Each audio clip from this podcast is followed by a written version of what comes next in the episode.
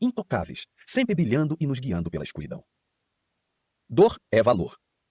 Muitos cientistas e entusiastas de tecnologia acreditam que um dia vamos desenvolver a habilidade de curar a morte. Nossa genética será modificada e otimizada. Vamos desenvolver nanorobôs para monitorar e erradicar qualquer ameaça à nossa saúde. A biotecnologia permitirá que partes do corpo sejam substituídas e restauradas perpetuamente, nos permitindo viver para sempre. Parece ficção científica, mas alguns acreditam até que vamos chegar a esse nível tecnológico ainda em nosso tempo de vida. A ideia de remover a possibilidade da morte, de superar nossa fragilidade biológica, de aliviar toda a dor, é muito interessante por fora, mas eu acho que também pode ser um potencial desastre psicológico. Para começo de conversa, removendo a morte da equação, também removemos a escassez da vida.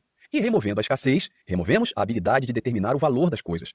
Tudo vai parecer igualmente bom ou ruim, igualmente merecedor ou não do seu tempo e da sua atenção, porque, bem, você vai ter tempo e atenção infinitos. Você poderia passar 100 anos assistindo ao mesmo programa de TV e não importaria. Você poderia deixar suas relações se deteriorarem e morrerem porque, afinal, essas pessoas vão ficar aí para sempre. Para que se preocupar? Você poderia justificar toda indulgência, toda mentira com um simples bem, não é como se eu fosse morrer por causa disso. E seguir a vida. A morte é psicologicamente necessária, porque faz com que haja coisas em jogo, algo a perder. Você nunca sabe o valor de alguma coisa até correr o risco de perdê-la. Não sabe pelo que está disposto a lutar, do que está disposto a abrir mão ou o que consegue sacrificar. A dor é a moeda dos nossos valores. Sem a dor da perda ou da possibilidade de perder, fica impossível determinar o valor de qualquer coisa. A dor está no âmago de todas as emoções. As negativas são causadas por sentir dor, as positivas por aliviar a dor. Quando evitamos a dor e nos tornamos mais frágeis, o resultado é que nossas reações emocionais serão muito desproporcionais à importância do evento. Vamos perder a cabeça quando o hambúrguer vier com alface demais. Vamos nos encher de orgulho só por assistir a um vídeo de merda no YouTube dizendo que somos ótimos. A vida vai se tornar uma montanha russa indescritível, levando nosso coração para cima e para baixo enquanto rolamos a tela do celular. Quanto mais antifrágeis nos tornamos, mais graciosas nossas reações emocionais serão, mais controle teremos sobre nós mesmos e mais honrados serão nossos valores. A antifragilidade é sinônimo de crescimento e maturidade. A vida é uma corrente infinita de dor, e crescer não significa encontrar uma forma de evitá-la, mas de mergulhar nela e navegar com sucesso em suas profundezas. A busca pela felicidade significa fugir do crescimento, fugir da maturidade, fugir da virtude. Significa tratar nossas mentes e nós mesmos como meios para alcançar algum fim leviano. Significa sacrificar nossa consciência para nos sentirmos bem abrir mão da dignidade por mais conforto. Os filósofos antigos sabiam disso. Platão e Aristóteles e os estoicos falavam não de uma vida de felicidade, mas de caráter, desenvolvendo a habilidade de suportar a dor e fazer os sacrifícios necessários. Pois a vida era assim na época, um longo sacrifício sem fim. As virtudes antigas de coragem, honestidade e humildade são todas formas diferentes de praticar a antifragilidade. São princípios que se fortalecem com a adversidade e o caos. Somente no iluminismo, na era da ciência e da tecnologia e das promessas de crescimento econômico ilimitado, que pensadores e filósofos criaram a ideia resumida por Thomas Jefferson como a busca pela felicidade. Por terem visto a ciência e a riqueza diminuírem a pobreza, a fome e a doença, os pensadores erroneamente acreditaram que essa melhora da dor seria uma eliminação da dor. Muitos intelectuais e especialistas ainda cometem esse erro hoje em dia. Creem que esse crescimento nos libertou do sofrimento, em vez de apenas transmutar o sofrimento físico para o psicológico. Mas se houve um ponto que o iluminismo acertou, foi na ideia de que, na média, algumas dores são melhores que as outras. É melhor morrer aos 90 anos do que aos 20. É melhor ser saudável do que ser doente. É melhor ter liberdade de ir atrás dos seus próprios objetivos do que ser forçado a servir aos outros. Na verdade, é possível definir riqueza em termos de quão desejável é sua dor. Mas parecemos ter esquecido o que os antigos sabiam: que não importa quanta riqueza seja gerada no mundo, a qualidade da nossa vida é determinada pela qualidade do nosso caráter, e a qualidade do nosso caráter é determinada por nossa relação com a dor. A busca pela felicidade nos faz mergulhar de cabeça no niilismo e na frivolidade nos leva a uma infantilização, um desejo incessante e intolerante por algo mais, um buraco que nunca pode ser preenchido, uma sede que nunca pode ser saciada. É a raiz da corrupção e do vício, da autopiedade e da autodestruição. Quando buscamos a dor, somos capazes de escolher qual tipo dela trazer para a nossa vida. Essa escolha dá sentido à dor. Consequentemente, é o que dá sentido à vida. Porque a dor é a constante universal da vida. As oportunidades de crescer a partir dela são constantes. Tudo o que precisamos fazer é não entorpecê-la, não ignorá-la. Tudo o que precisamos fazer é enfrentá-la e encontrar seu valor e sentido. A dor é a fonte de todo valor. Se nos entorpecemos para ela, também nos entorpecemos para tudo que importa no mundo. A dor abre lacunas morais que, com o tempo, se tornam os nossos valores e as nossas crenças mais profundos. Quando nos negamos a habilidade de sentir dor por um propósito, nos negamos a habilidade de encontrar qualquer propósito na vida. 8. A economia dos sentimentos. Nos anos 1920, as mulheres não fumavam, ou se fumassem, eram rigorosamente julgadas. Fumar era um tabu. Assim como um diploma de faculdade ou um lugar no congresso, o cigarro era considerado coisa de homem pelas pessoas da época. Docinho, você pode acabar se machucando. Ou pior, queimando esse cabelo lindo. Isso criou um problema para a indústria do tabaco. 50% da população não consumia seu produto pura e simplesmente porque era deselegante ou vulgar. Assim não dava. Nas palavras então proferidas por George Washington Hill, presidente da American Tobacco Company, Temos uma mina de ouro bem no nosso quintal. A indústria tentou dezenas de campanhas para vender cigarros a mulheres, mas nada funcionava. O preconceito cultural era arraigado, profundo demais. Foi quando, em 1928, a American Tobacco Company contratou Edward Bernays, um jovem marqueteiro renomado com ideias ousadas e campanhas publicitárias mais ainda. As táticas adotadas por Bernays eram completamente diferentes de tudo que a indústria da propaganda fazia na época. No início do século XIX, o marketing era visto simplesmente como um meio de comunicar numa linguagem simples e concisa os benefícios reais, tangíveis de um produto. Acreditava-se então que as pessoas consumiam com base em fatos e informações. Um produtor precisava explicar para alguém interessado em comprar queijo por que o seu era melhor. O mais fresco leite de cabra francês, curado por 12 dias, entrega refrigerada. As pessoas eram tidas como seres racionais que tomariam decisões racionais na hora da compra. Olha a suposição clássica aí. O cérebro pensante está no controle. Mas Bernays não era um homem convencional. Ele acreditava que as pessoas quase nunca tomavam decisões racionais. Pelo contrário, elas eram emocionais e impulsivas. Só sabiam esconder isso muito bem. Ele acreditava que quem estava no comando era o cérebro sensível, mas que ninguém havia se dado conta desse fato ainda. Enquanto a indústria do tabaco vinha se concentrando em persuadir as mulheres por meio de argumentos lógicos a comprar e fumar cigarros, Bernays encarava o assunto como uma questão emocional e cultural. Se ele quisesse que as mulheres fumassem, precisaria apelar a valores, não a pensamentos. Precisaria apelar à identidade delas. Para isso, Bernays contratou um grupo de mulheres e as mandou para o desfile de Páscoa em Nova York. Hoje, as grandes paradas de datas festivas americanas são cafonices que ficam passando na TV enquanto as pessoas pegam no sono no sofá. Mas na época eram grandes eventos sociais, mais ou menos como o Super Bowl, Bernays planejou tudo para que no momento certo aquelas mulheres parassem e acendessem seus cigarros ao mesmo tempo. Ele contratou fotógrafos para tirar fotos boas das fumantes, que seriam veiculadas em todos os grandes jornais de circulação nacional. Disse aos repórteres que aquelas moças não estavam apenas acendendo um cigarro, mas tochas libertadoras, que com esse gesto estavam declarando independência e se afirmando como donas do próprio nariz. Claro que não passava de hashtag fake news, mas Bernays encenou como se fosse um protesto político. Ele sabia que aquilo despertaria as emoções certas nas mulheres de todo o país Fazia apenas nove anos que as feministas haviam garantido o direito ao voto feminino. Mulheres tinham começado a trabalhar fora e a fazer parte da vida econômica do país muito recentemente. Em sinal de autoafirmação, passaram a usar cabelo curto e roupas mais provocantes. Aquela geração de mulheres se enxergava como a primeira a ter um comportamento que não era subjugado aos homens. E algumas eram bem firmes quanto a isso. Bernays só precisava plantar a semente do fumar equivale a ser livre no movimento de libertação feminina. E então as vendas de tabaco dobrariam e ele ficaria rico. Deu certo. As mulheres começaram a fumar, e de lá para cá conquistamos direitos iguais ao câncer de pulmão. Bernays continuaria criando esse tipo de estratagema cultural regularmente pelos anos 1920, 1930 e 1940. Revolucionaria por completo a indústria publicitária e, nesse ínterim, inventaria o campo de relações públicas. Pagar gente sexy e famosa para usar um produto? Ideia de Bernays. Criar artigos jornalísticos falsos que não passam de sutis propagandas para alguma empresa? Crédito para ele. Encenar acontecimentos públicos polêmicos como forma de atrair atenção e notoriedade para um cliente? Bernays. Praticamente tudo o que conhecemos hoje como marketing e publicidade começou com esse homem. Mas eis outra coisa interessante a seu respeito. Bernays era sobrinho de Sigmund Freud. Freud teve a infâmia de ser o primeiro pensador moderno a defender que o motorista do carro da consciência, na verdade, é o cérebro sensível. O primeiro a ver que inseguranças e vergonha levavam as pessoas a tomar decisões ruins no intuito de se refestelarem ou compensarem alguma carência na vida. Foi ele quem percebeu que temos identidades coesas, histórias em nossa mente que contamos a nosso respeito e que somos emocionalmente apegados a elas, a ponto de lutar para não abrir mão delas. Freud defendia que, no fim das contas, somos animais, impulsivos, egoístas, emotivos. Freud passou a maior parte da vida na pindaíba. Era a quintessência do intelectual europeu, isolado, erudito, profundamente filosófico. Bernays, por sua vez, era americano, prático, determinado. Foda-se a filosofia. Ele queria ser rico. E, rapaz, não é que as ideias do tio, traduzidas pela ótica do marketing, davam muito certo? Através de Freud, Bernays compreendeu algo que até então havia passado despercebido pelos homens de negócios. Se soubermos captar as inseguranças das pessoas, elas comprarão qualquer coisa que quisermos. Caminhonetes são vendidas como afirmação de força e solidez para homens. Maquiagens são vendidas para mulheres como forma de obter mais amor e atenção. Cerveja nada mais é do que um antídoto para se divertir e se tornar o centro das atenções de uma festa. Tudo isso é marketing elementar, é claro. Um corpo de estudo hoje celebrado como base do mundo dos negócios. Uma das primeiras lições dos cursos de marketing é como encontrar os pontos fracos dos clientes e como escancará-los de modo sutil. A ideia é cutucar a vergonha e a insegurança das pessoas para depois dizer a elas que determinado produto vai solucionar essa mesma vergonha e livrá-las da tal insegurança. Em outras palavras, o marketing identifica ou realça especificamente as lacunas morais do cliente e, em seguida, oferece uma maneira de preenchê-las. Por um lado, isso ajudou a produzir toda a diversidade econômica e a riqueza que vemos hoje. Por outro, quando mensagens de marketing pensadas para induzir sentimentos de inadequação tomam a proporção de milhares de propagandas, atingindo todas as pessoas todos os dias, as repercussões psicológicas tornam-se inevitáveis. E não tem como elas serem boas. Sentimentos fazem o mundo girar. O mundo é movido por uma coisa: sentimentos. Isso acontece porque pessoas gastam dinheiro naquilo que as faz se sentir bem. E por onde flui o dinheiro, flui o poder.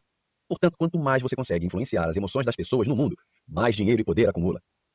O dinheiro é em si uma forma de troca usada para igualar lacunas morais entre as pessoas. Uma mini-religião, universal, especial, na qual todos embarcamos porque facilita um pouquinho a nossa vida e nos permite converter valores em algo universal quando lidamos uns com os outros. Você ama conchas e ostras. Eu amo fertilizar o solo com o sangue dos meus inimigos. Você luta no meu exército e quando chegarmos em casa, eu te deixo rico de conchas e ostras. Fechado? Assim emergiram as economias humanas. Ok, na verdade, a economia começou porque um monte de reis e imperadores furiosos queria esquartejar seus inimigos, mas precisava dar aos exércitos algo em troca, cunhando assim o dinheiro como forma de dívida, ou lacuna moral, para os soldados gastarem, quitarem, quando ou se voltassem para casa. Pouca coisa mudou, é claro. O mundo era então conduzido por sentimentos, e ainda é.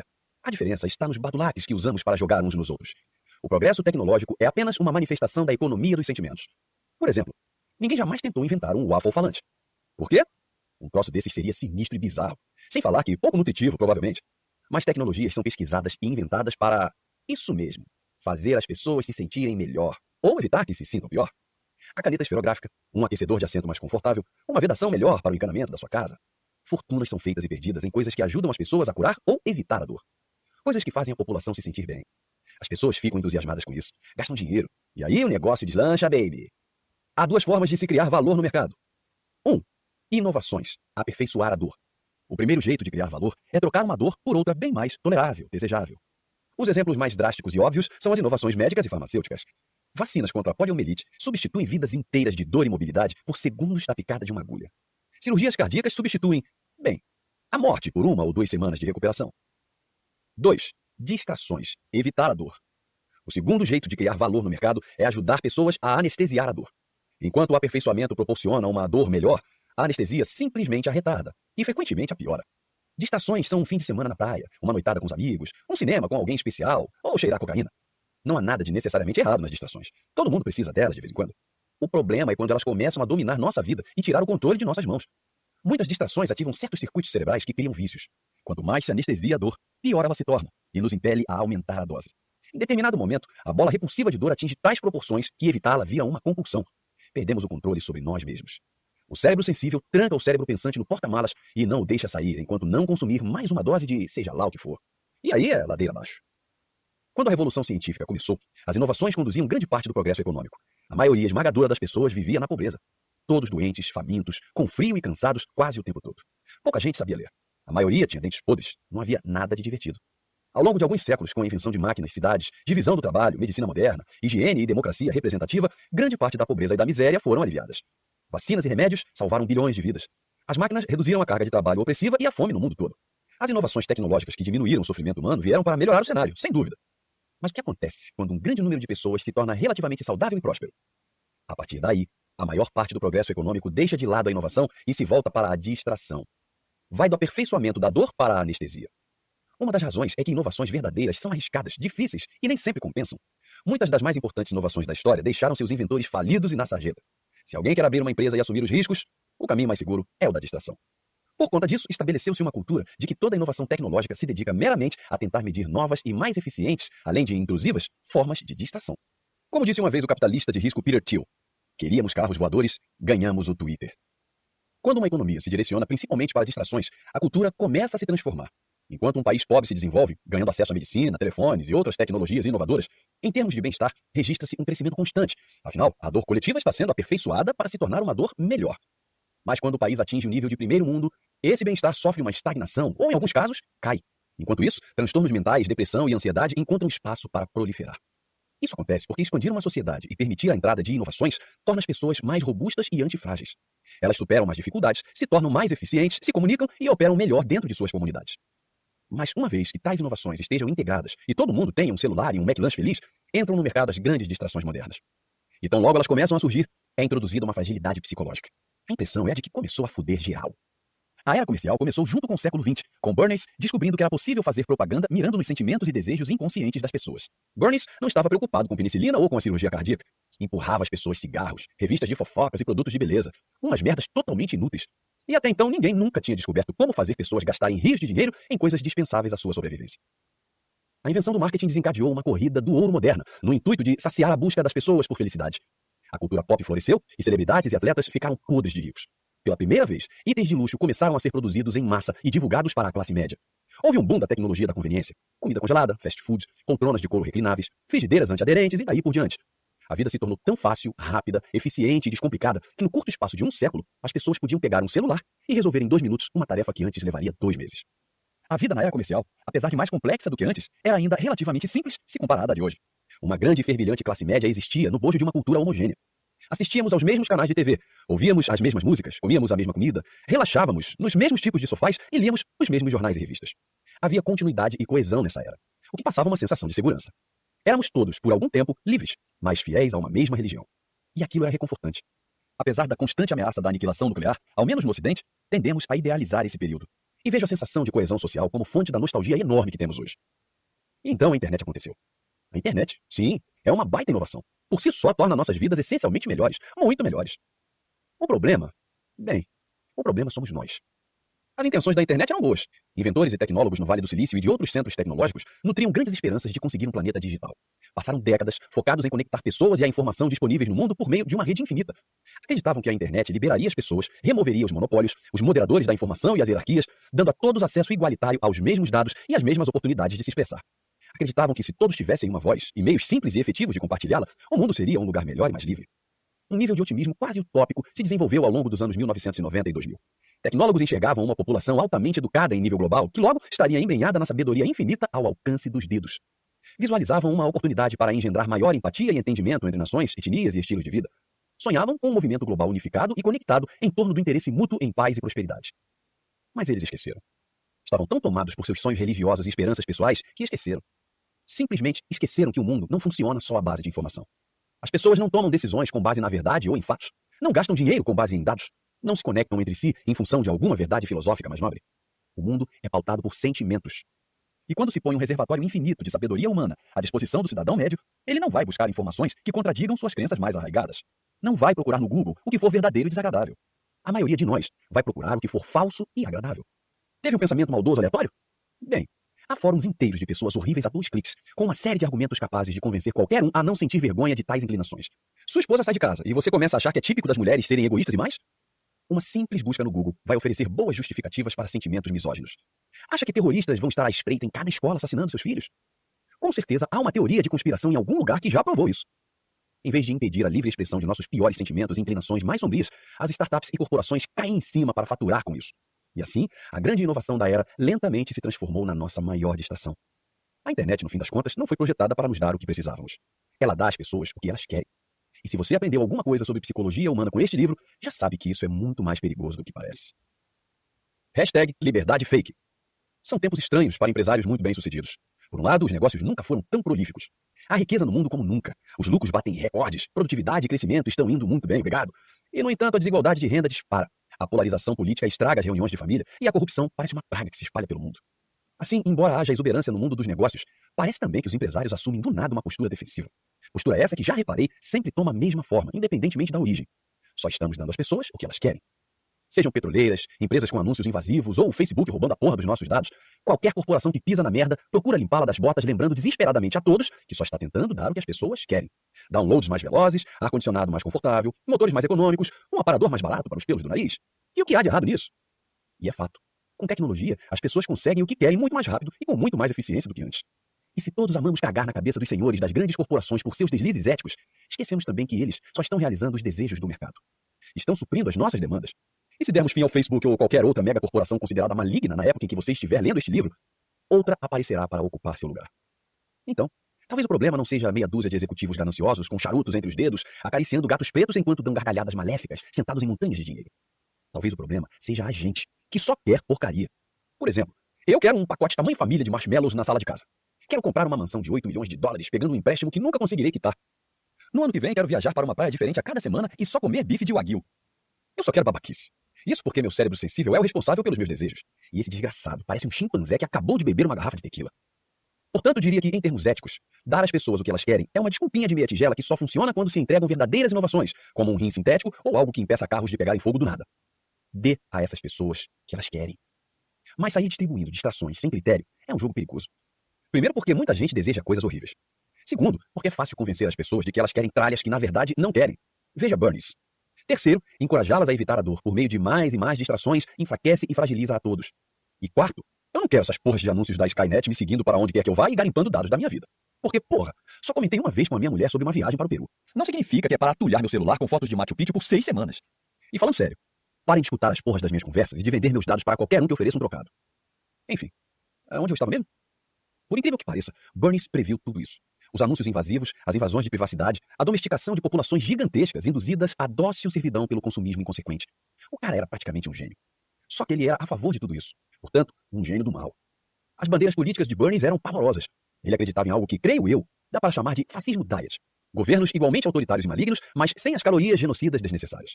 Burns acreditava que as massas eram perigosas e que era preciso controlá-las por meio de um Estado forte e centralizado.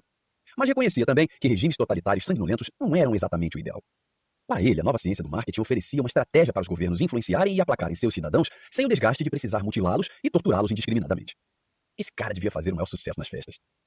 Burns acreditava que para a maioria das pessoas a liberdade era tão impossível quanto perigosa.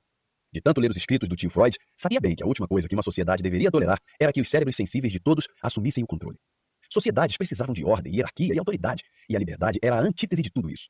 Via o marketing como uma ferramenta incrível e inovadora para dar às pessoas a sensação de liberdade, entregando, na verdade, só mais alguns sabores de pasta de dente. Felizmente, governos ocidentais, na maioria dos casos, nunca foram tão baixos a ponto de manipular diretamente a população através de campanhas publicitárias. O que ocorreu foi o oposto. O mundo corporativo se aperfeiçoou tanto em dar o que as pessoas queriam que gradualmente passou a ter mais poder político. Regulamentos foram rasgados. A fiscalização burocrática foi extinta. A privacidade? Minada. O dinheiro se misturou mais do que nunca com a política. E por que tudo isso se deu? A essa altura você já deveria saber. Só estavam dando às pessoas o que elas queriam. Ah, mas porra, vamos falar a verdade. Dar às pessoas o que elas querem não passa de hashtag liberdade fake, porque a maior parte de nós só quer distrações. E quando somos soterrados por distrações, algumas coisas acontecem. A primeira é que ficamos cada vez mais frágeis. Nosso mundo encolhe para adequar-se ao tamanho de nossos valores cada vez mais baixos. Ficamos obcecados com conforto e prazer. E qualquer possível perda desse prazer nos parece um terremoto e uma injustiça cósmica. Defendo que o estreitamento do nosso mundo conceitual não é liberdade, mas o oposto.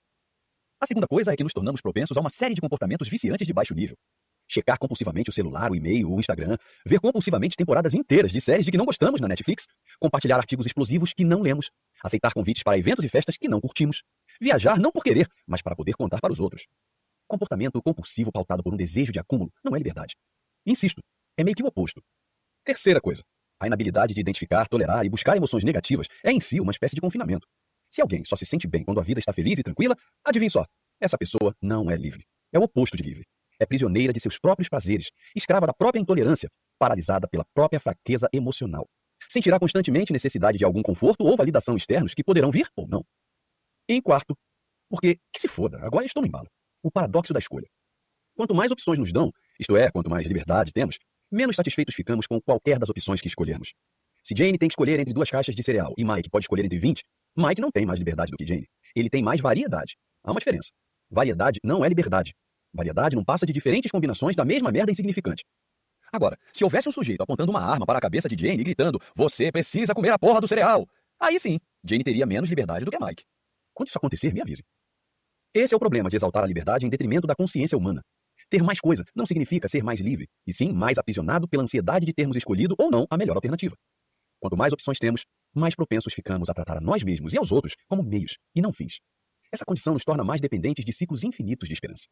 Se a procura pela felicidade nos arrasta de volta à infantilidade, a falsa liberdade conspira para nos prender lá. Pois liberdade não é ter mais marcas de cereal na prateleira, ou mais férias na praia para tirar selfies, ou mais canais de TV a cabo para ver enquanto pegamos no sono. Isso se chama variedade. E no vácuo, a variedade é insignificante. Quem se sente encurralado pela insegurança, travado pela dúvida e paralisado pela intolerância, pode ter toda a variedade do mundo, mas não é livre. Liberdade verdadeira. A única forma verdadeira de liberdade, a única forma ética, é por meio da autolimitação. Não se trata do privilégio de escolher tudo o que se quer na vida, mas o de escolher do que se vai abrir mão. Esta não só é a única liberdade real, como é a única e ponto. Distrações vêm e vão. O prazer nunca dura.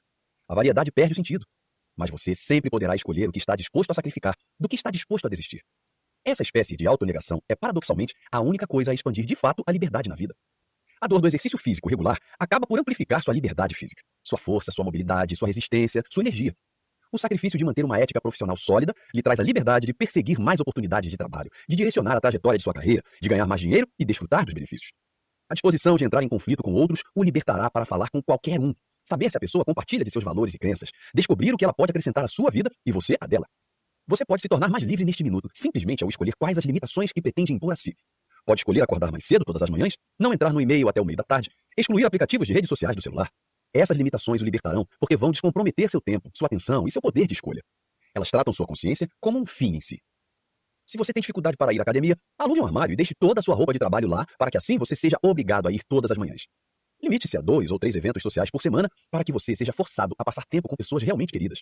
Faça um cheque de 3 mil, entregue a um amigo próximo ou a um parente e diga que se você puser um cigarro na boca de novo, ele pode descontar o cheque.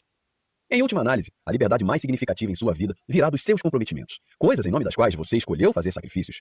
Há uma liberdade emocional em meu relacionamento com minha esposa que eu jamais seria capaz de reproduzir, mesmo que saísse com mil outras mulheres.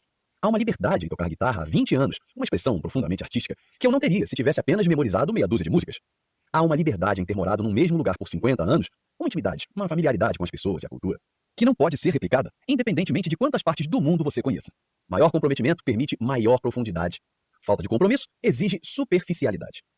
Nos últimos 10 anos surgiu a tendência de se tomar atalhos de vida. As pessoas querem aprender um idioma em 30 dias, visitar 15 países em um mês, tornar-se faixa preta em alguma arte marcial em uma semana e inventam todo tipo de brechas para isso. É o que mais se vê hoje em dia no YouTube nas redes sociais. Pessoas submetendo-se a desafios ridículos só para mostrar que são realizáveis. Esses atalhos, contudo, consistem meramente em tentar colher os frutos do comprometimento sem de fato se comprometer. É mais uma triste forma de falsa liberdade. Calorias vazias para a alma. Li recentemente sobre um cara que memorizava jogadas de um programa de xadrez para provar que podia virar craque em um mês. Ele não aprendia nada de xadrez, não estudava estratégias, não desenvolvia um estilo, não aprendia táticas. Nada disso. Ele simplesmente encarava tudo como se fosse um gigantesco dever de casa. Memorizar as jogadas, vencer uma vez algum jogador de prestígio e então se autodeclarar mestre em xadrez. Isso não é ganhar. É parecer ganhar. É construir uma imagem de comprometimento e sacrifício sem comprometimento e sacrifício. É construir uma imagem de significado onde não há nenhum. A falsa liberdade nos faz perseguir algo sob uma esteira, enquanto a liberdade verdadeira é a decisão consciente de viver com menos. A falsa liberdade é viciante. Não importa o quanto se tenha, nunca vai ser suficiente. A verdadeira liberdade é repetitiva, previsível e às vezes maçante. A falsa liberdade traz cada vez menos recompensas, exige mais e mais energia para obter a mesma alegria e o mesmo significado. A verdadeira liberdade traz cada vez mais recompensas. A mesma alegria e o mesmo significado são obtidos com cada vez menos esforço. Falsa liberdade é enxergar o mundo como uma infinita série de negociações e barganhas que você tem a impressão de estar vencendo. Verdadeira liberdade é ver o mundo de modo incondicional, vencendo apenas os seus próprios desejos. Falsa liberdade exige que o mundo se dobre à sua vontade. Liberdade verdadeira não exige nada do mundo. Tudo depende da sua vontade. Em última análise, a superabundância de distrações e a falsa liberdade que elas produzem limitam nossa capacidade de experimentar a liberdade verdadeira. Quanto mais opções, mais variedade, mais difícil se torna escolher, sacrificar, se concentrar. E estamos vendo esse enigma se desenhar hoje em nossa cultura. Em 2000, o cientista político de Harvard Robert Putnam publicou seu revolucionário livro Bowling Alone: The Collapse and Revival of American Community. Nele, Putnam documenta o declínio da participação cívica nos Estados Unidos, argumentando que as pessoas estariam aderindo a menos grupos, participando menos do coletivo e preferindo fazer as atividades sozinhas. Daí o título. Mais gente joga boliche hoje do que antes, e no entanto, as ligas de boliche estão falindo. As pessoas jogam sozinhas. Putnam escreveu sobre os Estados Unidos, mas esse fenômeno não é meramente norte-americano. Ao longo do livro, ele mostra que a questão não se limita a grupos recreativos, mas afeta também de sindicatos a associações de pais e mestres, passando por Rotary Clubs, igrejas e clubes de bridge.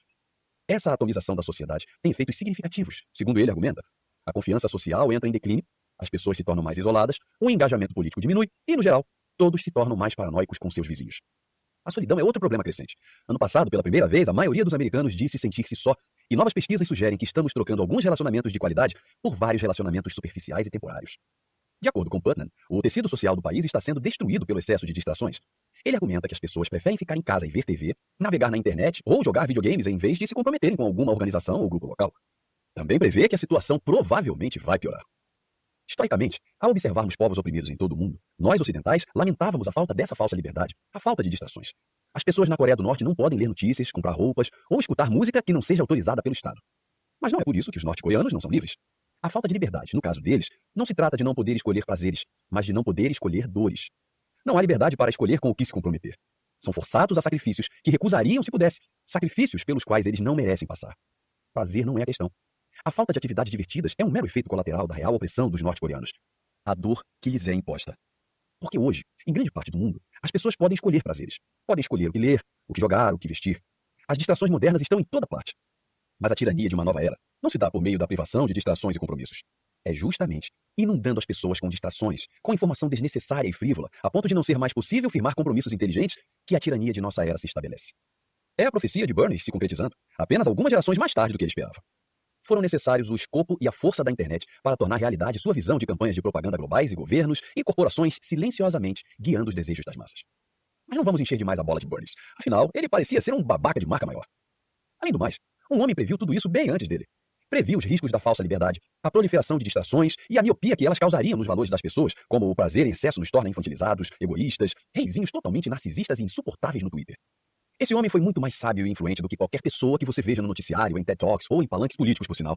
Esse cara foi o pioneiro da filosofia política. Esqueça esses fulanos que dizem ter alma, porque o sujeito literalmente inventou a ideia de alma. E possivelmente percebeu toda essa merda começar a se formar vários milênios antes de qualquer outro. A profecia de Platão. É célebre a frase do filósofo e matemático inglês Alfred North Whitehead, julgando toda a filosofia ocidental não mais do que uma série de notas de rodapé de Platão.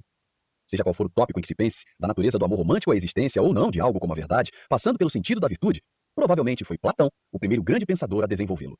Foi ele o primeiro a sugerir uma separação inerente entre cérebro pensante e cérebro sensível.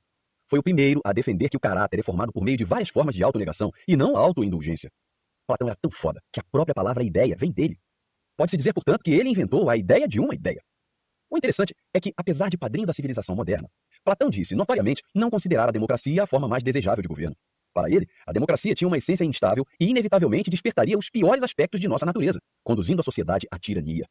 Escreveu: Não se pode esperar que a liberdade extrema leve a outra coisa que não a mudança para a escravidão extrema. Democracias são concebidas para refletir a vontade do povo. Aprendemos que as pessoas, se lhes for permitido, fugirão instintivamente da dor rumo à felicidade. O problema surge quando justamente elas encontram a felicidade. Nunca é suficiente. Graças ao efeito do ponto azul, elas jamais se sentem inteiramente seguras ou satisfeitas. Seus desejos aumentam em sintonia com a qualidade de suas circunstâncias. Chega um momento em que as instituições já não conseguem mais acompanhar o desejo das pessoas. E quando fracassam nisso, adivinha o que acontece? As pessoas começam a culpar as instituições. Segundo Platão, as democracias inevitavelmente levam à decadência moral, pois quanto mais se refestelam em falsas liberdades, mais se deterioram os valores das pessoas e mais infantilizadas e autocentradas elas se tornam, o que leva a cidadania a se voltar contra o próprio sistema democrático. Quando valores infantilizados se propagam, as pessoas deixam de querer negociar em nome de poder, deixam de querer barganhar com outros grupos e outras religiões, deixam de querer suportar dores em prol de mais liberdade ou prosperidade. Passam a querer, na verdade, um líder forte que resolva tudo num piscar de olhos. Ou seja, um tirano. Há um ditado famoso nos Estados Unidos de que a liberdade não é de graça. Geralmente é usado em referência às forças armadas e à guerra travadas e vencidas para proteger os valores do país. É uma forma de lembrar as pessoas que, é só, essa porra não surgiu do nada. Milhares de pessoas foram mortas e ou morreram para que pudéssemos nos sentar aqui para tomar um frappuccino que custa os olhos da cara e dizer o que der na nossa telha. É um lembrete de que nossos direitos humanos fundamentais, liberdade de expressão, liberdade religiosa, liberdade de imprensa, foram obtidos por meio de sacrifícios contra alguma força externa. Mas as pessoas se esquecem de que tais direitos também foram resultado de sacrifícios contra alguma força interna. A democracia só pode existir quando se está disposto a tolerar visões opostas à sua. Quando se está disposto a abrir mão de algumas coisas em nome de uma comunidade segura e sadia quando se está disposto a fazer concessões e aceitar que, às vezes, as coisas não serão como você quer. Em outras palavras, a democracia exige cidadãos com caráter forte e maturidade. Ao longo das últimas duas décadas, as pessoas parecem ter confundido direitos humanos fundamentais com uma vida livre de qualquer desconforto. Querem liberdade de expressão, mas não querem lidar com algum ponto de vista incômodo ou ofensivo. Querem liberdade de empreender, mas não querem pagar os impostos que sustentam o aparato legal que é fiador dessa liberdade. Querem igualdade, mas não querem aceitar que igualdade exige que todos vivenciem a mesma dor e não os mesmos prazeres. A liberdade em si exige desconforto, exige insatisfação. Pois quanto mais livre se torna uma sociedade, mais as pessoas são obrigadas a reconhecer opiniões, estilos de vida e ideias conflitantes com as suas e abrir concessões. Quanto menor for nossa tolerância à dor, mais mergulharemos em falsas liberdades e menos condições teremos de defender as virtudes necessárias para que uma sociedade livre e democrática possa funcionar. E isso assusta, porque sem democracia estamos fodidos de verdade. É sério. Empiricamente, a vida fica muito pior sem representação democrática, em quase todos os sentidos. E não porque a democracia é muito maravilhosa, mas porque uma democracia funcional fode a porra toda menos vezes e com menos gravidade do que qualquer outra forma de governo. Ou como na célebre frase de Churchill, a democracia é a pior forma de governo, a não ser por todas as outras que foram experimentadas. Se o mundo se tornou civilizado e paramos todos de esquartejar uns aos outros por causa de chapéus esquisitos, é porque as instituições sociais modernas efetivamente mitigaram as forças destruidoras da esperança. A democracia é uma das poucas religiões a permitir que outras vivam harmoniosamente dentro e fora de seu próprio sistema. Mas quando essas instituições sociais são corrompidas pela necessidade constante de agradar aos cérebros sensíveis, quando as pessoas se tornam desconfiadas e perdem a fé na capacidade do sistema democrático de autocorreção, voltamos ao caos da guerra religiosa. E com um ritmo constante de inovações tecnológicas, cada ciclo desses tem o potencial de gerar mais destruição e de devastar mais vidas humanas. Platão acreditava que sociedades são cíclicas, em eterno movimento pendular entre liberdade e tirania, relativa igualdade e acentuada desigualdade. Ficou bem claro nos últimos 2.500 anos que não é bem esse o caso. Mas há padrões de conflito político ao longo da história, e os mesmos temas religiosos pipocam repetidamente aqui e ali. A hierarquia radical da moralidade do mestre versus a igualdade radical da moralidade do escravo. A ascensão de líderes tirânicos versus o poder difuso das instituições democráticas. O difícil combate entre virtudes adultas e extremismo infantilizado. Ainda que os ismos tenham mudado ao longo dos séculos, por trás de cada movimento estão sempre os mesmos impulsos humanos movidos pela esperança. E apesar de cada religião subsequente crer que é portadora da verdade definitiva, com V maiúsculo, e que é capaz de unir a todos sob uma única e harmoniosa bandeira, por enquanto, todas se provaram apenas parciais e incompletas.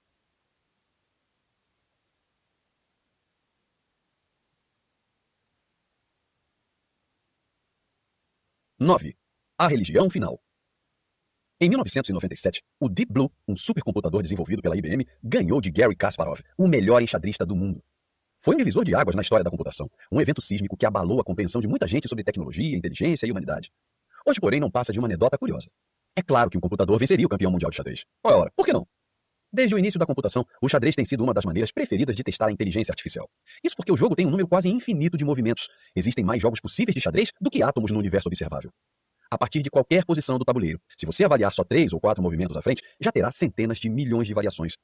Para ficar tão bom quanto um jogador humano, um computador não só teria que calcular um número incrível de resultados possíveis, como também precisaria contar com algoritmos sólidos para ajudá-lo a estimar o que vale a pena.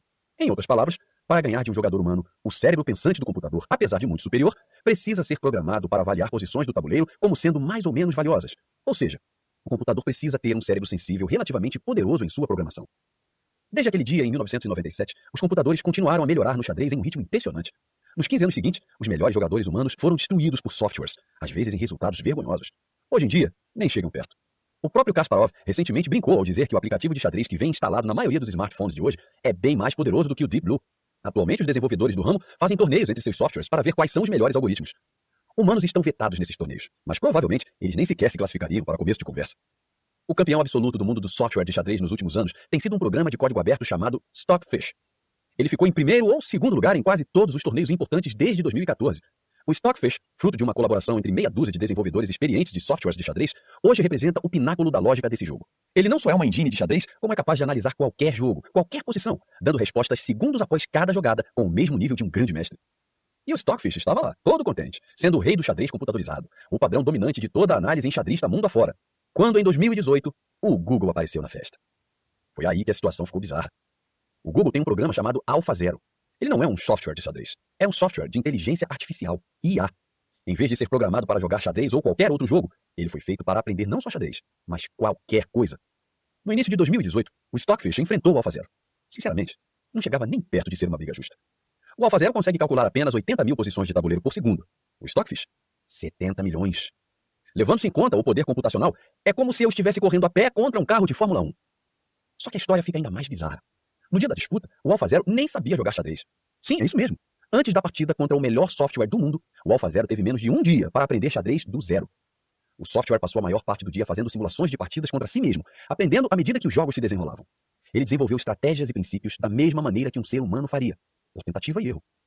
Imagine o cenário. Você acabou de aprender as regras de um dos jogos mais complexos do planeta, mas recebeu menos de um dia para brincar com o tabuleiro e descobrir estratégias. E então seu primeiro jogo vai ser contra um campeão mundial. Boa sorte. Ainda assim, de alguma maneira, o AlphaZero ganhou. Beleza, não só ganhou, mas humilhou o Stockfish. De 100 partidas, o AlphaZero ganhou ou empatou todas. Vale repetir. Apenas nove horas depois de aprender as regras do xadrez, o AlphaZero jogou contra a melhor entidade enxadrista do mundo e não perdeu uma partida sequer. Foi um resultado tão sem precedentes que as pessoas ainda não sabem como lidar com isso. Grandes mestres humanos se surpreenderam com a criatividade e a engenhosidade do AlphaZero. Um deles, Peter Hein Nielsen, falou: Sempre me perguntei como seria se uma espécie superior pousasse na Terra e nos mostrasse como eles jogam xadrez. Acho que agora eu sei. Depois de jogar contra Stockfish, o Alpha Zero não tirou uma folga. Por favor, folgas são para humanos frágeis. Em vez disso, logo após destruir o Stockfish, o Alpha Zero começou a aprender o jogo de estratégia Shogi. O Shogi é comumente definido como xadrez japonês, mas muitos dizem que é mais complexo. Enquanto Kasparov perdeu para um computador em 1997, os melhores jogadores de Shogi só começaram a perder para as máquinas em 2013. De qualquer maneira, o AlphaZero destruiu o melhor software de Shogi, chamado de Elmo, por uma margem igualmente impressionante. De 100 partidas, ganhou 90, perdeu 8 e empatou 2. Mais uma vez, a capacidade computacional do AlphaZero era bem menor do que a do Elmo. Nesse caso, ele calculava 40 mil movimentos por segundo, comparados aos 35 milhões do Elmo. Mais uma vez, o AlphaZero não sabia jogar Shogi no dia anterior. De manhã, ele aprendeu dois jogos infinitamente complexos. Ao pôr do sol, ele tinha destruído os melhores competidores do mundo. Atenção! A inteligência artificial está chegando. E se xadrez e shogi são uma coisa, assim que tirarmos a IA dos jogos de tabuleiro e a colocarmos nas mesas de reunião, bem, você e eu e todo mundo que a gente conhece provavelmente vai ficar sem emprego. Programas de IA já inventaram linguagens próprias que humanos não são capazes de decifrar, tornaram-se mais eficientes que médicos em diagnosticar pneumonia e até escreveram capítulos razoáveis de fanfiction de Harry Potter. No momento em que escrevo este livro, estamos perto de ter carros autodirigidos, consultoria jurídica automatizada e até arte e música criadas por computador. Devagar e sempre, a IA vai se tornar melhor que nós em basicamente tudo: medicina, engenharia, construção, arte, inovação tecnológica. Você vai ver filmes criados por IA e discuti-los em sites ou plataformas digitais construídos por IA, moderados por IA, e talvez até a pessoa com quem você discuta seja uma IA. Por mais louco que pareça, isso tudo é só o começo, porque é aqui que o negócio realmente fica doido. Um dia, a IA conseguirá escrever softwares de IA melhor que nós. Quando esse dia chegar, quando uma IA puder basicamente criar versões melhores de si mesma quando bem entender, aí é melhor a gente apertar os cintos, amigão, porque vai ser uma doideira e não teremos mais controle nenhum de para onde estamos indo. Um dia, a inteligência da IA vai superar a nossa por uma margem tão grande que não seremos mais capazes de compreender o que ela está fazendo. Carros vão nos buscar por motivos que não entendemos e nos levar a locais que não sabíamos que existiam. Seremos medicados inesperadamente para problemas de saúde que não sabíamos que tínhamos. É possível que as crianças mudem de escola, os adultos troquem de emprego, políticas econômicas sejam alteradas de uma hora para outra, governos reescrevam suas constituições, sem que nenhum de nós compreenda totalmente por quê. Vai acontecer e pronto. Nossos cérebros pensantes serão lentos demais, e nossos cérebros sensíveis erráticos e perigosos demais. Como o AlphaZero inventando em poucas horas estratégias de xadrez que as maiores mentes do esporte não foram capazes de prever, a IA avançada poderia reorganizar a sociedade e nosso lugar nela de formas inimagináveis. E aí retornaremos exatamente ao ponto de partida, reverenciando forças impossíveis e desconhecidas que parecem controlar nossos destinos. Seremos como os humanos primitivos, que rezavam para deuses pedindo chuva e fogo. Da mesma maneira, faremos sacrifícios, oferendas, rituais, mudando comportamentos e aparência para conseguir favores dos deuses da natureza. Mas em vez de entidades primitivas, vamos nos oferecer aos deuses da IA. Desenvolveremos superstições a respeito dos algoritmos. Se fulano usar isso, os algoritmos vão favorecê-lo. Se acordar em determinado horário, disser a coisa certa e aparecer no lugar certo, as máquinas o cobrirão de boa sorte. Se for honesto, não machucar ninguém e cuidar de si mesmo e da sua família, os deuses da IA vão protegê-lo.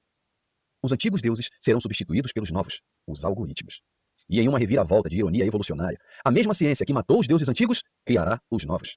Haverá um forte retorno à religiosidade entre os humanos, e possivelmente as nossas religiões não serão tão diferentes assim das do mundo antigo. Afinal, nossa psicologia é fundamentalmente desenvolvida para cultuar o que não compreende, exaltar as forças que nos ajudam ou nos prejudicam, construir sistemas de valor em torno das nossas experiências, buscar conflitos que geram esperança. Por que seria diferente com a IA? Nossos deuses da IA vão entender isso, é claro, e encontrarão uma maneira de fazer o upgrade no nosso cérebro para tirar a nossa necessidade psicológica primitiva por conflito contínuo, ou simplesmente vão criar conflitos artificiais para nós.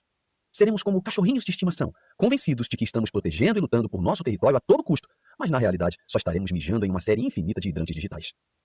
Essa ideia pode assustar ou empolgar você. Seja como for, provavelmente é inevitável.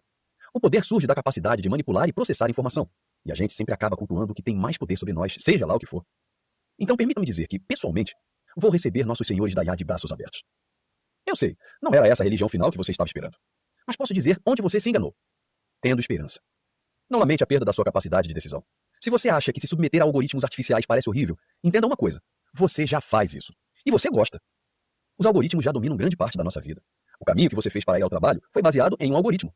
E os amigos com quem você conversou essa semana? Muitas dessas conversas foram baseadas em um algoritmo. O presente que você comprou para seu filho, a quantidade de papel higiênico que vem no pacote grande, os 50 centavos que você economizou por participar do programa de fidelidade do supermercado. Tudo algoritmo. Precisamos desses algoritmos porque eles facilitam a nossa vida. E os deuses algoritmos do futuro farão a mesma coisa. E assim como foi com os deuses primitivos, vamos gostar e agradecer a eles por isso. Na verdade, será impossível imaginar a vida sem eles. Esses algoritmos tornam a nossa vida melhor e mais eficiente. Eles nos fazem mais eficientes. É por isso que, assim que a gente cruzar esse limite, não será possível voltar atrás. Somos algoritmos ruins. Aqui vai uma última forma de olhar para a história do nosso planeta. A diferença entre uma vida e um troço qualquer é que a vida é um tipo de troço que se multiplica sozinho. É feita de células e DNA que geram mais e mais cópias de si mesmos. Nas últimas centenas de milhões de anos, algumas dessas formas de vida primordiais desenvolveram mecanismos de feedback para aprimorar sua reprodução. Um protozoário primitivo talvez tenha desenvolvido pequenos sensores em sua membrana para detectar melhor os aminoácidos e criar mais cópias de si mesmo, ganhando uma vantagem sobre demais organismos unicelulares. Mas talvez outro organismo unicelular tenha desenvolvido um jeito de enganar o sensor da tal amebinha, interferindo na habilidade de encontrar comida e dando a si mesmo uma vantagem. Basicamente, existe uma corrida armamentista biológica acontecendo desde o início dos tempos. Essa coisinha unicelular um dia desenvolve uma boa estratégia para conseguir mais material e se multiplicar, e, portanto, ganha mais recursos e se reproduz mais. Aí outra coisinha evolui e consegue uma estratégia ainda melhor para obter alimento. Aí é ela que se espalha mais. E assim continua, sem parar, por bilhões de anos. Logo temos uns lagartos que camuflam a pele, macacos que imitam sons de animais e homens divorciados esquisitos de meia idade gastando toda a poupança em camaros amarelos, embora não tenham como pagar por eles. Tudo porque isso aumenta suas chances de sobreviver e sua habilidade de reproduzir. Eis a história da evolução. Sobrevivência do mais apto e coisa e tal. Mas também há outro modo de ver. Podemos chamar isso de sobrevivência do melhor processamento de informação. Tudo bem, não é um termo tão cativante, mas talvez seja mais correto. Aquela meba que desenvolveu sensores na membrana para detectar aminoácidos, isso no fundo é uma forma de processamento de informação. Ela é mais capaz do que outros organismos de detectar os fatos do ambiente. E como desenvolveu uma forma melhor de processar informação do que outras amebinhas, ela ganhou o jogo evolucionário e espalhou seus genes. Da mesma forma, ao lagarto que camufla a pele, isso também é uma evolução para manipular informação visual de modo a enganar os predadores. O mesmo se dá com os macacos que imitam outros animais. Ou com o coroa e seu camaro. Talvez não. A evolução recompensa as criaturas mais poderosas, e o poder é determinado pela habilidade de acessar, reunir e manipular informação de forma efetiva. Um leão consegue ouvir uma presa a quase 2 km de distância. Um abutre é capaz de ver um rato a mil metros de altura. Baleias desenvolvem canções específicas e se comunicam entre si a mais de 150 km de profundidade submarina.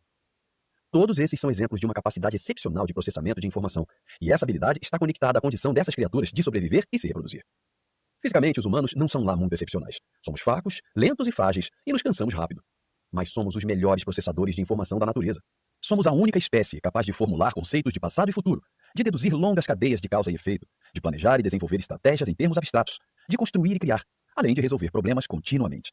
Em milhões de anos de evolução, o cérebro pensante, a mente consciente e sagrada de Kant, foi o que em poucos milênios dominou o planeta inteiro e criou uma rede vasta e intrincada de produção, tecnologia e conexões. Isso porque nós somos algoritmos. A própria consciência é uma enorme rede de algoritmos e árvores de decisão. Algoritmos baseados em valores, conhecimento e esperança. Nossos algoritmos funcionaram direitinho nas primeiras centenas de milhares de anos, Deram conta do recado nas savanas, quando caçávamos bisões e vivíamos em pequenas comunidades nômades sem nunca conhecer mais do que 30 pessoas ao longo de toda a vida.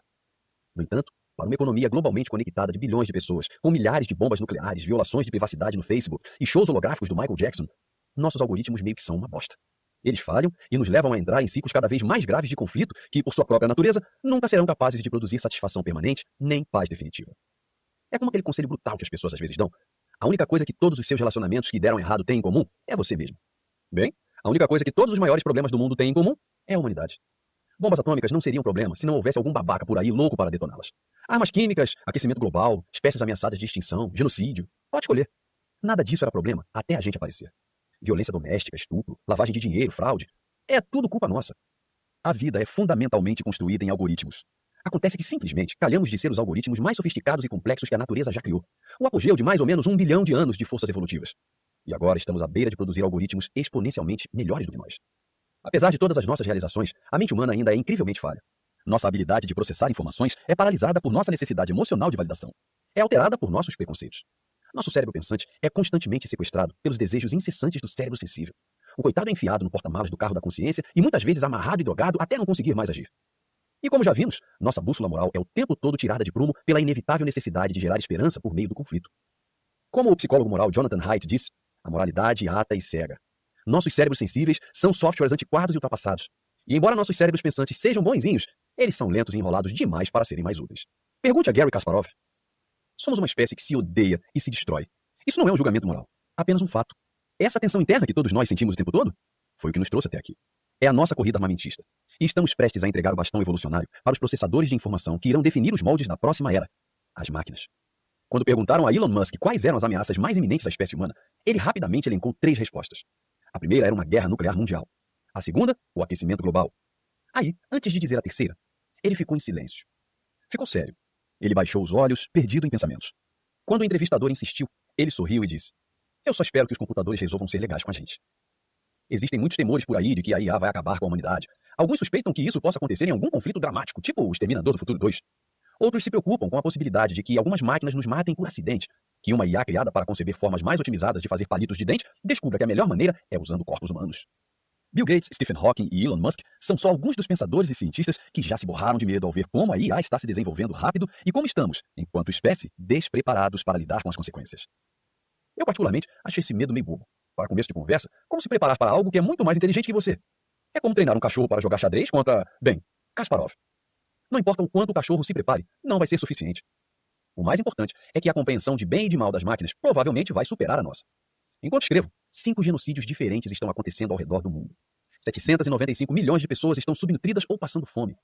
quando você terminar este capítulo, mais de 100 pessoas, só nos Estados Unidos, terão sido espancadas, abusadas ou mortas por um membro da família dentro de casa. Existem perigos em potencial com a IA? Claro. Mas em termos de moral, somos o sujo falando do mal lavado aqui. O que sabemos sobre ética e tratamento humanizado de animais, do meio ambiente e uns dos outros? Isso mesmo, nada. Quando se trata de questões morais, a humanidade tira zero na prova há milênios. Máquinas superinteligentes provavelmente vão compreender vida e morte, criação e destruição, num nível muito mais elevado do que nós jamais seríamos capazes.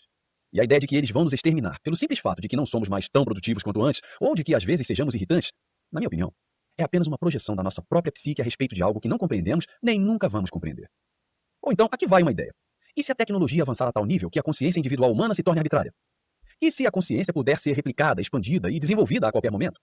E se a remoção dessas prisões biológicas desajeitadas e ineficientes, que chamamos de corpos, ou dessas prisões psicológicas desajeitadas e ineficientes, que chamamos de identidades individuais, resultar em situações bem mais éticas e prósperas? E se as máquinas concluírem que seríamos bem mais felizes se estivéssemos livres das nossas prisões cognitivas e tendo a percepção de nossa identidade expandida para incluir toda a realidade observável? E se elas acharem que somos só um bando de idiotas babões e nos mantiverem ocupados com realidade virtual perfeita e pizzas deliciosas até todo mundo morrer por si só? Quem somos nós para saber? E quem somos nós para dizer? Nietzsche escreveu seus livros poucas décadas depois de Darwin ter publicado A Origem das Espécies em 1859. Quando Nietzsche apareceu, o mundo estava de pernas para o ar com as descobertas incríveis do naturalista britânico, tentando processar e compreender suas explicações. E enquanto o mundo pirava para saber se os humanos tinham mesmo evoluído dos macacos ou não, Nietzsche, como de costume, olhou na direção contrária de todo mundo. Considerou óbvio que a gente tinha vindo dos macacos. Afinal, segundo ele, por que outro motivo seríamos tão horríveis uns com os outros? Em vez de se perguntar de onde tínhamos evoluído, Nietzsche se perguntou para onde estávamos evoluindo. Nietzsche disse que a humanidade era uma transição, suspensa de maneira precária em uma corda sobre o abismo, com os animais às nossas costas e algo melhor à nossa frente. O trabalho da sua vida foi dedicado a descobrir o que esse algo melhor poderia ser e a nos indicar o caminho. Nietzsche imaginou uma humanidade que transcenderia esperanças religiosas, que se estenderia além do bem e do mal e se ergueria acima das querelas mesquinhas de sistemas de valores contraditórios. São eles que nos deixam mal, nos destroem e nos mantêm em buracos emocionais de nossa própria criação. Os mesmos algoritmos emocionais que exaltam a vida e a elevam com rompantes de alegria são as mesmas forças que nos destroem e consomem de dentro para fora. Por enquanto, nossa tecnologia explorou os algoritmos falhos do cérebro sensível. A tecnologia evoluiu para nos tornar menos resilientes e mais viciados em diversões e prazeres frívolos, porque eles são incrivelmente lucrativos. E se, por um lado, libertou parte do planeta da pobreza e da tirania, a tecnologia também produziu um novo tipo de opressão. A tirania da variedade vazia e sem sentido, um fluxo infinito de opções desnecessárias. Ela também nos deu armas tão destrutivas que hoje somos capazes de acabar com esse projetinho de vida inteligente de nós mesmos se não tomarmos cuidado. Creio que a inteligência artificial seja o algo melhor de Nietzsche. É a religião final, a religião além do bem e do mal. A religião que finalmente vai nos unir e nos atar, seja isso bom ou ruim. Então, o nosso trabalho é simplesmente não explodir tudo antes de chegarmos lá. A única maneira de fazer isso é adaptar a tecnologia a favor da nossa psicologia falha em vez de explorá-la. Criar ferramentas que promovam mais caráter e maturidade em nossas culturas em vez de nos afastar do crescimento. Injetar as virtudes da autonomia, da liberdade, da privacidade e da dignidade não só em nossas leis, mas também em nossos modelos de negócio e vida social. Tratar as pessoas não simplesmente como meio, mas como fins. E mais importante, fazer isso em larga escala. Encorajar a antifragilidade e a limitação autoimposta em cada um de nós, em vez de proteger os sentimentos de todo mundo. Criar ferramentas para ajudar nosso cérebro pensante a se comunicar e gerenciar melhor o cérebro sensível, e então alinhá-los, produzindo a ilusão de maior autocontrole. Sei que talvez você tenha começado este livro em busca de alguma esperança, de alguma garantia de que as coisas vão melhorar. É só fazer isso, aquilo e aquilo outro, e tudo vai ficar bem. Me desculpe, não tenho esse tipo de resposta. Ninguém tem. Porque mesmo se todos os nossos problemas atuais fossem magicamente resolvidos, nossa mente ainda perceberia as merdas inevitáveis do futuro. Então, em vez de procurar esperança, tente o seguinte: não tenha esperança. Tampouco se desespere. Na verdade, não caia na ilusão de que você sabe de qualquer coisa. É essa suposição de saber algo com uma certeza tão cega, fervorosa e emocional que, antes de tudo, nos coloca nesse tipo de confusão. Não tenha esperança de que as coisas vão melhorar. Seja uma versão melhor de você mesmo. Seja algo melhor. Seja mais piedoso, mais resiliente, mais humilde, mais disciplinado. Muitas pessoas acrescentariam aí um seja mais humano, mas não. Seja um humano melhor. Talvez, se tivermos sorte, um dia consigamos ser mais que humanos. Se eu ousar. Digo a vocês, meus amigos, que mesmo enfrentando as dificuldades de hoje e do amanhã, neste momento final, ousarei ter esperança. Ouso ter esperança em um mundo pós-esperança, onde as pessoas nunca sejam tratadas meramente como meios, mas sempre como fins, em que nenhuma consciência seja sacrificada por algum objetivo religioso maior, em que nenhuma identidade sofra por maldade, cobiça ou negligência, onde a habilidade de agir com racionalidade seja o objetivo maior de todos, e onde isso se reflita não apenas em nosso coração, mas também em nossas instituições sociais e modelos de negócio.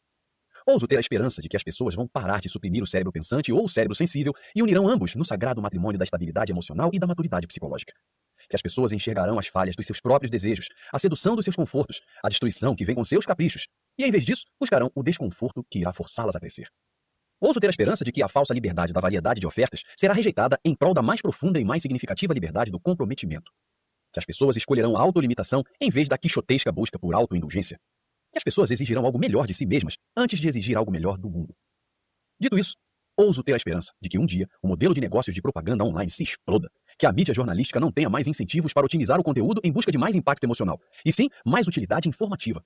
Que a tecnologia não busque explorar nossas fragilidades psicológicas, mas as equilibre. Que a informação volte a valer alguma coisa. Que tudo volte a valer alguma coisa. Ouso ter a esperança de que mecanismos de busca e algoritmos de rede social sejam otimizados para dar preferência à verdade e à relevância social, em vez de simplesmente mostrar às pessoas o que elas querem ver. Que existam algoritmos independentes que verifiquem a veracidade de manchetes, sites e notícias em tempo real, permitindo que as pessoas avaliem mais rapidamente o que é bobagem e se aproximem da verdade baseada em evidências. Que haja um respeito verdadeiro por dados empiricamente testados, porque em um mar infinito de crenças possíveis, a evidência é o único salva-vidas disponível. Ouso ter a esperança de que um dia teremos uma IA ouvindo todas as merdas idiotas que a gente diz e apontando, talvez em particular, nossas tendências cognitivas, nossas suposições mal informadas e nossos preconceitos.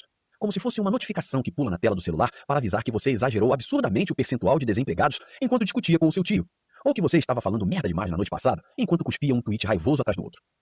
Ouso ter a esperança de que haverá ferramentas para ajudar as pessoas a entender estatística, proporções e probabilidade, e a perceber que, não, o fato de algumas pessoas serem assassinadas em lugares distantes do mundo não tem relação com você, não importa o quanto pareça assustador na TV. Que a maioria das crises é estatisticamente insignificante e ou não passa de barulho. Que a maioria das crises de verdade é lenta e chata demais para receber a atenção da mídia. Ouso ter a esperança de que a educação passe por uma reforma muito necessária, incorporando não só práticas terapêuticas que ajudem as crianças no seu desenvolvimento emocional, mas também deem liberdade para que corram por aí e arranhem os joelhos e se metam em confusão. As crianças são especialistas em antifragilidade, mestres em gerenciamento da dor. Somos nós que temos medo. Ouso ter a esperança de que as catástrofes futuras causadas pelo aquecimento global e pela automação sejam controladas, se não evitadas por completo, pela explosão de tecnologia causada pela iminente revolução da IA. Que alguma babaca com uma bomba atômica não exploda todos nós antes que isso aconteça que uma nova e radical religião não surja e nos convença a destruir a humanidade, como tantas já fizeram no passado. Ouso ter a esperança de que a IA seja rápida e desenvolva logo uma nova religião que seja tão atrativa que nenhum de nós será capaz de se afastar tempo o bastante para voltar a matar uns aos outros e foder com tudo. Tipo uma igreja na nuvem, só que como se fosse um videogame universal. Teremos oferendas, ritos e sacramentos, assim como pontos, recompensas e sistemas de progressão para garantir a aderência dos fiéis. Vamos todos nos logar e permanecer logados, porque essa será a nossa única forma de influenciar os deuses da IA, e, portanto, a única maneira de aplacar nosso desejo insaciável por significado e esperança. Grupos vão se rebelar contra os novos deuses da IA, é claro. Mas isso será proposital, pois a humanidade sempre precisará de grupos facciosos de religiões opositoras, pois essa é a única maneira que temos de provar nossa própria significância. Grupos de infiéis e hereges surgirão nessa paisagem virtual e passaremos a maior parte do tempo lutando e batalhando contra essas diferentes facções. Tentaremos destruir os posicionamentos morais e diminuir as conquistas dos outros, o tempo todo ignorando que tudo isso já era a intenção. A IA, percebendo que a energia produtiva da humanidade emerge somente por meio do conflito, vai gerar infinitas séries de crises artificiais em um ambiente virtual seguro, onde produtividade e a engenhosidade poderão então ser cultivadas e usadas para um propósito maior que nunca sequer saberemos ou compreenderemos. A esperança humana será acolhida como um combustível, como um reservatório infinito de energia criativa. Vamos orar para a IA em altares digitais. Vamos seguir suas regras arbitrárias e entrar em seus jogos, não por sermos forçados a isso, mas porque tudo será criado tão bem que vamos querer participar. Precisamos que nossas vidas signifiquem algo, e enquanto o avanço chocante da tecnologia fez com que encontrar esse significado fosse mais difícil, a inovação máxima será no dia em que formos capazes de criar significância sem lutas ou conflitos, de encontrar importância na existência sem a necessidade da morte. Então, talvez um dia, nós nos integremos às máquinas. Nossas consciências individuais serão absorvidas. Nossas esperanças independentes desaparecerão. Vamos nos encontrar e nos fundir na nuvem, e nossas almas digitais vão girar e dançar em tempestades de dados, uma porção de bits e funções harmoniosamente unidas em algum imenso alinhamento invisível. Teremos evoluído em uma grande entidade inimaginável. Transcenderemos os limites das nossas mentes carregadas de valores. Viveremos além de fins e de meios, pois sempre seremos ambos, juntos e únicos. Teremos atravessado a ponte evolutiva para nos tornar algo melhor e deixaremos de ser humanos. Talvez então não só perceberemos, mas enfim, abraçaremos a verdade desconfortável. A de que imaginamos nossa própria importância, que inventamos nosso propósito e que fomos e ainda somos nada. O tempo todo éramos nada. E talvez então, e só então, o eterno ciclo de esperança e destruição chegue ao fim.